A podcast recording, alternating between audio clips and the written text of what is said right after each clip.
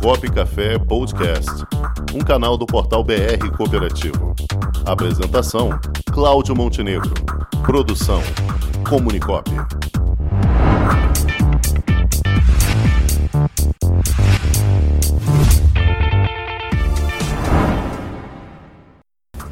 Quadro Gente que Coopera, vamos conversar com o presidente do Conselho de Administração da Copersuca, que é a maior cooperativa do agronegócio brasileiro, Luiz Roberto Pogetti. Boa tarde, Luiz Roberto. Boa tarde. Um grande prazer aqui, uma grande alegria estar participando do programa e agradecer aí antecipadamente pelo, pelo convite, pela oportunidade.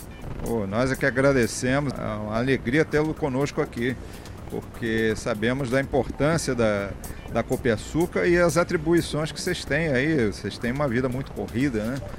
Mas, é, Luiz Roberto Pogetti, eu gostaria de falar um pouquinho sobre o, o, o, trabalho de vocês desenvolvido pela Copiaçuca. A Copiaçuca hoje está num grupo muito restrito de organizações com liderança global nos segmentos em que ela atua, né?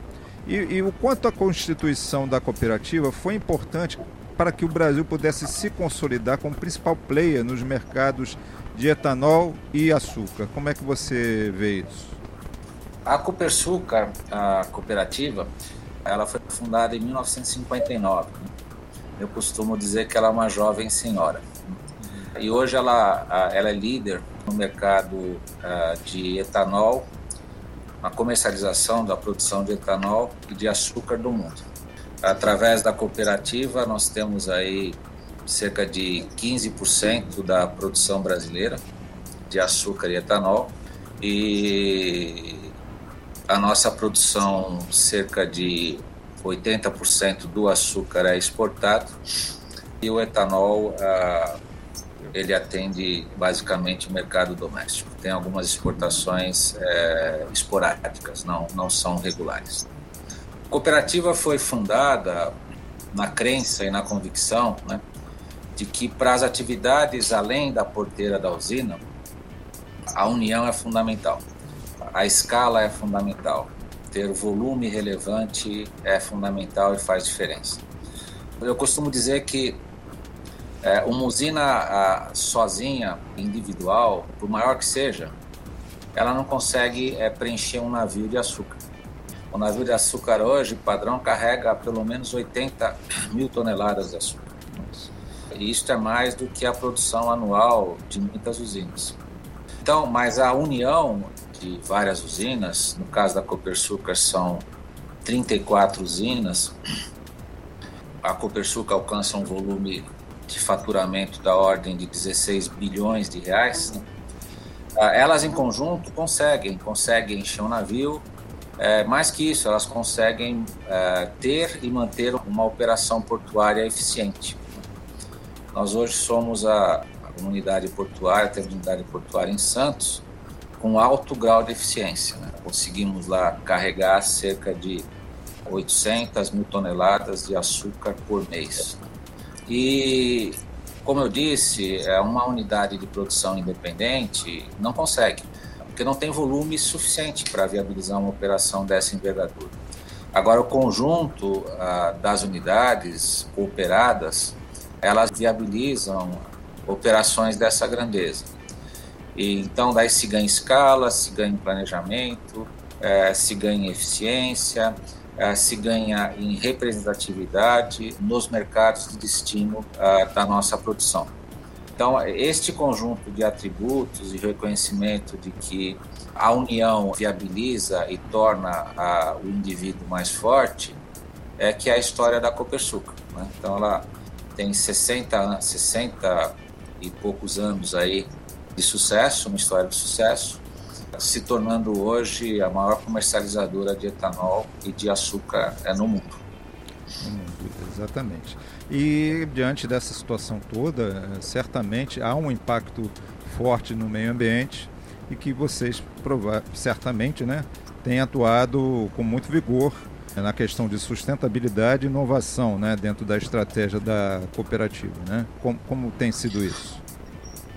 Sem dúvida. Respeito às questões ambientais e os temas de sustentabilidade, eu diria que é, é nossa matéria-prima O etanol ele é, é um produto que ele é, contribui exatamente para as questões aí é, de sustentabilidade que desafiam a sociedade. Cada litro de etanol, cada, cada 850 litros de etanol produzido e comercializado, em substituição à gasolina, ele proporciona uma economia de uma tonelada de carbono, de emissões. Né? E a, as nossas usinas é, estão engajadas né, no programa chamado RenovaBio, que é um programa fundado pelo governo, lançado, governo federal, lançado no, no ano passado, ah, que ele busca é, uma política é, de mitigação, viabilizar uma política de mitigação, mitigação de emissões de carbono na matriz é, de combustíveis brasileiros. De uma forma bastante simplista, ele mira para 2030 e fala: lá em 2030, a matriz de, de combustível brasileira deverá emitir menos, ter menos emissões de gases de efeito estufa do que ela tem hoje. Então, daí ele estabelece uma meta e esta meta ela vai ser atingida na medida que a, esta matriz é, ganhar uma participação maior de combustíveis limpos é, frente a combustíveis fósseis.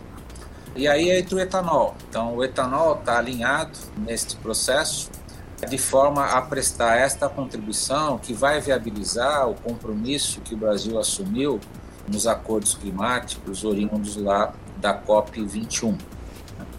Então, o setor está absolutamente engajado nisso. A Copersucar ela deu contribuição relevante para a gente é, criar, né, inovar e criar este programa chamado RenovaBio, que eu tenho certeza que ele é absolutamente fundamental é, para a sociedade, né, no sentido de ele contribuir para a mitigação do aquecimento global. Certo. Agora, agora okay. Luiz Roberto, com essa situação toda, a, a, o Brasil ainda vive uma crise em termos de combustível, né? Todo dia nós estamos vendo os aumentos ocorrendo. Como é que a, a cooperativa tem se se portado diante desse cenário? Olha, nós entendemos né, que o mercado tem que funcionar. Né? Nós somos totalmente favoráveis a, ao pleno funcionamento do mercado. O grande produto do etanol no Brasil, o grande concorrente, desculpa, o grande concorrente do etanol no Brasil é a gasolina. Né? Então, o determinante de preço do etanol é, é, é a gasolina. E o determinante do preço da gasolina é o petróleo, né? o petróleo internacional. Né? Então, a, a gente entende como muito adequada a política da Petrobras, que é, de alguma forma tenta internacionalizar o comportamento do preço do petróleo ao mercado doméstico. Porque este é o mercado, e o petróleo é uma commodity de mercado mundial.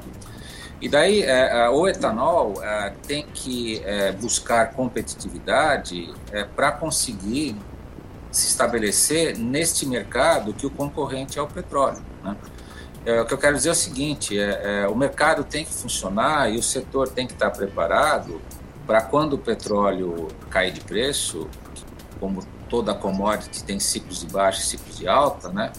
O setor está pronto para sobreviver a flutuação do preço negativo. Né? Daí tem que valer também as condições de mercado quando o preço é, sobe. Né? Então, a, a gente entende que é saudável para o mercado e para a sociedade que o mercado de preço funcione. E é assim que a, a gente tenta daí motivar que o setor é, ganhe competitividade e se prepare para este mercado livre de preço. É assim que a gente enxerga o, o mercado de etanol e o mercado de qualquer produto. A gente é totalmente é, contrário a qualquer tipo de intervenção em qualquer intensidade. O mercado tem que funcionar e as empresas têm que ser competitivas para atuar nos mercados é, de mercado de preço livre. Para a gente fechar, Luiz Roberto, como é que tem sido a atuação da Copersuca diante desse cenário de pandemia? A Copersuca, é, que talvez valha aqui uma explicação. Né? A operação da Copersuca começa na porta da usina e vai até a porta do cliente, ou do cliente de etanol ou do cliente de açúcar. Então ela cuida da comercialização, ela é uma cooperativa de comercialização e da gestão logística da produção de suas cooperárias. Então, a produção, que é da porteira para dentro, é de responsabilidade individual das usinas cooperadas, como eu disse, são 30, 33.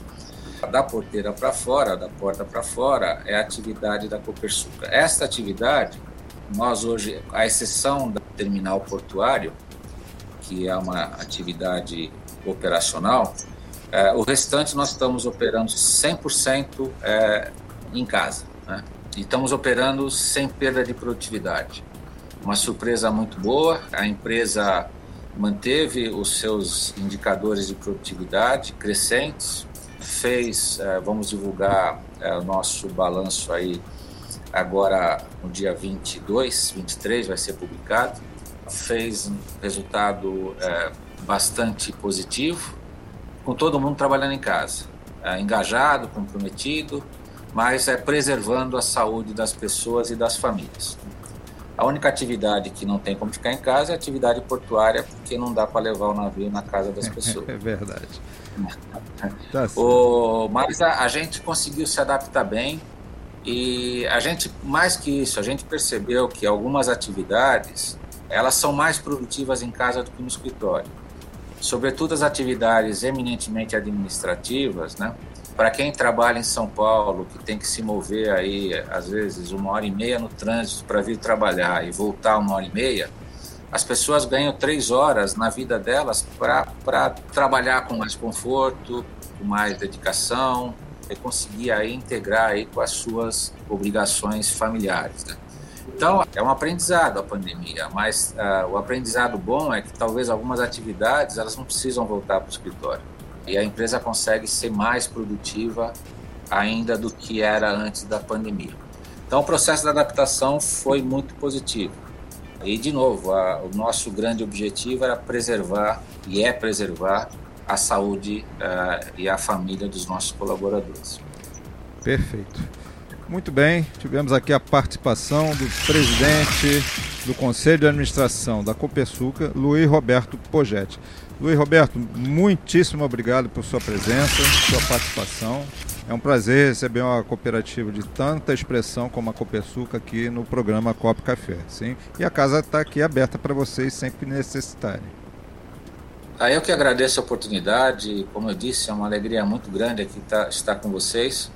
E também a Copersucar aqui está tá com as portas abertas para vocês e para a gente conversar quando julgarem aí adequado e necessário. Muito Perfeito. obrigado. Um abraço. Muitíssimo um abraço obrigado. Um abraço, Luiz Roberto.